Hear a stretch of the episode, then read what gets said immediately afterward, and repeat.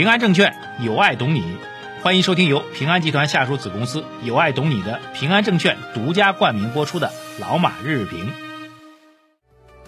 平安证券致力于为客户打造有原则、有专业、有温度、智能化的服务平台。他们也为我们财经马红漫的粉丝打造了夏季特别福利，赶快通过节目下方二维码扫码领取福利，或者前往微信公众号“财经马红漫”对话框输入“平安”获取福利详情。啊，各位老马日评的听众朋友们，二零二一年的十月二十九号，今天周五啊，节目一开始来看一下海外市场的表现啊。这个看之前呢，也是一声叹息啊。为什么呢？美国股市纳斯达克涨了百分之一点三九，是再创历史新高啊。美国呢，纳指涨呢，标志就是科技板块涨，对吧？苹果涨了两点五个点啊，这个奈飞啊、亚马逊啊、Facebook 都是上涨的。新能源车更是全线上涨啊，特斯拉又涨了接近四个点啊，三点七八个点哈，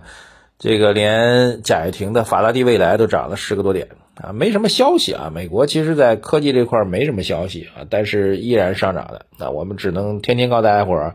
创新高，创新高，而且是几个指数轮着来啊，挺有意思。啊。最近一段时间，其实美国股市和 A 股之间的关联度几乎被打断了啊，美股一直在涨。其中有个硬关联，就非常直接的关联，就美股涨，美股当中的中概股涨哈，比如说阿里啊、京东啊、腾讯啊等等，他们如果涨，也能够间接带动 A 股市场或者港股市场上涨。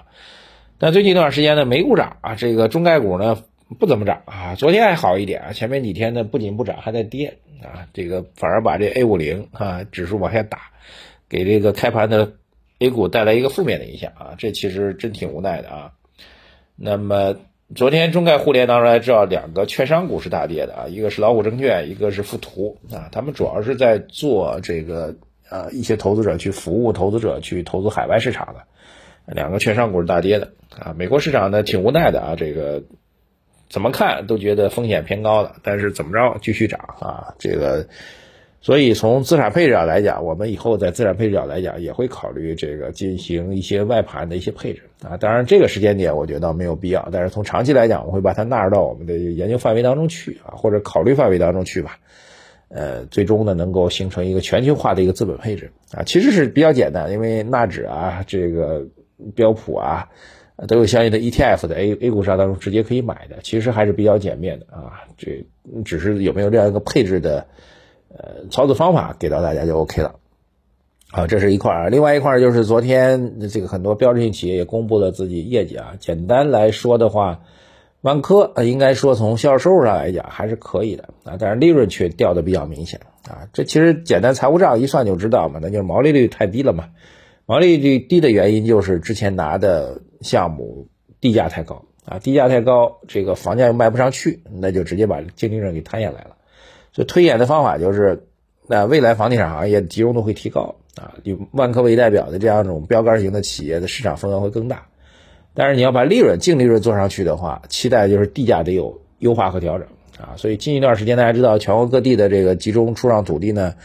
流拍现象很明显啊，所以在倒逼着这个出让土地方啊，就各地方政府要去这个优化土地的价格。如果这块能够有所优化的话，那资金链比较强的这个企业呢，就会有更大的机会。呃，昨天我还参加了一场这个房地产企业的一个会啊，这个房企的背景就是央企啊，这个我还跟他们的老总做了一个交流啊。交流点就是我其实说了，我说这个目前来看，很多房地产企业这各种会啊、各种活动啊、各种推广啊，都都暂停了。第一是没什么项目，第二没什么钱。第三没啥好消息，你说现在恒大还敢开发布会吗？那肯定不会嘛，对吧？我说这个有央企背景的企业还是比较强啊，敢于逆势去操作。他倒是否定了我，他说其实不是逆势操作，他说其实我们还是按照正常的这个节奏在操作啊，到了什么点就该干什么就干什么，呃，这个谈不上逆势，更多的是保持我们的一种常态啊。我觉得这样说也对啊，这也谈不上所谓逆势的问题啊，这个更多的是外部环境在变化，作为核心企业来说，能不能？秉持自己原有的节奏啊，当然秉持原有的节奏也要有底气啊，最起码得有钱，对吧？你现金流得好啊，最起码在项目方面你得有推进，对吧？然后市场还认可你的品牌啊，合作伙伴还没有把你抛弃，对吧？这其实一系列的条件在出现啊，所以能够坚持支撑下去的啊，还能够保持正常节奏的，我觉得未来就应该有比较大的机会哈。这是就万科讲一下房地产的这个企业的问题。还有一个就是比亚迪，比亚迪大家也看到了，这财报呢被称为暴雷，很多人称为暴雷啊，这个收入和利润都是有点压力啊。但其中我仔细看了一眼，其实主要点的也是因为成本上升啊。所以我们现在比较担心的问题，上游原材料的成本的上升，传递到中游制造业企业啊，这个从三季报来讲，大量的中游制造业企业的利润的下降，都是因为原材料价格上涨过猛啊。最近呢，大家都在商量着要涨价啊。呃，昨天看到一个确凿的消息是这样的，就动力电池的企业啊，相涨价，原因其实很简单，上游材料涨得太猛了，对吧？什么锂钴镍，对吧？没有不涨的，都是大涨，对吧？涨上去之后呢，他们下游呢又是。整车厂，整车厂那强势地位，对吧？你你跟上汽去谈涨价，哎呦，一脚把你踢开了，对不对？你跟特斯拉去谈谈涨价，不跟想，对，所以他们很痛苦。但是呢，现在是全行业，他他不是一说不是这个所谓动力电池企业，我去做一个竞争，我把自己成本能够弄好，你们都死了我还活着，不是这问题，大家都撑不下去，都撑不下去的问题就变成了现在动力电池企业啊，有可能大家这个。这个相对的啊，但是我觉得是不是涉及到这个联合垄断的问题？呃，再联合起来跟这个整车厂在谈，希望能够给予更多的一个价格空间。那整车厂不干，整车厂利润也很薄啊，对吧？现在车都生产不出来，芯片也短缺啊，所以现在变成了一个死扣啊，就是上游的这个大宗商品的成本上涨，到底不可能全部让这个直接的乙方啊，直接的购买方全部承担。那这样的话，整个产业链就乱了。所以它不全部承担的话，它就要往往自己的下游再转化，啊，比如转到车厂哈，那或者转给谁谁，就一整套链条转。如果这个转，第一个能不能转成？我观察两个问题：第一个能不能转成？啊，当然涉及到市场的一个强势地位的问题。但我个人觉得，部分转成的概率是比较大。就刚才举这例子就很典型啊，就是它不是一个单个企业的问题，不是单个企业不要脸要涨价的问题，而是整个行业都没有办法。因为成本过高没有办法生存的问题，那你作为下游企业，如果我上游行业全死了，你下游企业也也没辙，也也要死啊，对吧？所以是这样的问题，所以我觉得部分转嫁是有可能的。那么第二个关注问题就是从上游、中游，中游又分多个多个这个不同的领域，那最后会不会转到消费端啊？就是我们说 PPI 向 CPI 的转啊。其实据据我观察呢，现在经济学界大家都在讨论这个问题，现在都在讨论2022年的问题啊。二零二二年的 CPI 会不会起来？二零二二年的 GDP 会不会有压力啊？因为今年的 GDP 数据总体上来讲还是看得过去的，就百分之八的数据还是看得过去的啊。但是明年呢？对，其实现在都在探讨这问题啊，我们也先不展开来谈了，因为我们讲最近两件大事要关注嘛，我们还耐心等待一下。呃，如果没有比较明显的政策出手啊，从今年四季度到明年一季度啊，我们能看到的新增的，我讲的是新增的政策出手的话，至少在数据层面的确还是有一定的这个压力的啊，这是客观的状况啊。好吧，今天先聊这么多啊。整个市场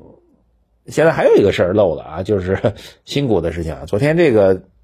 叫成大生物啊，辽宁成大的这个下属公司啊，这也确实有点惨啊，中一签五万多。挺开心啊，这个本来以为能再赚个五万到十万，结果直接亏了一万多。